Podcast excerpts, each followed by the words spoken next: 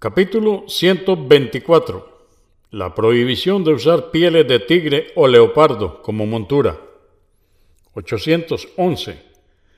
Narró Muavia, que Alá esté complacido con él, que el mensajero de Alá, la paz de Dios con él, dijo, no empleéis monturas de seda ni de piel de tigre.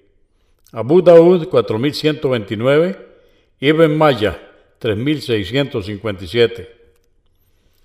812.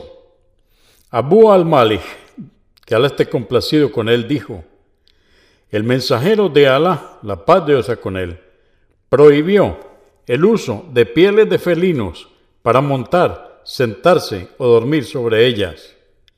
Abu Daud 4132, At-Tirmidhi 1771, An-Nasai, volumen 7, número 176. Hadís Mursal.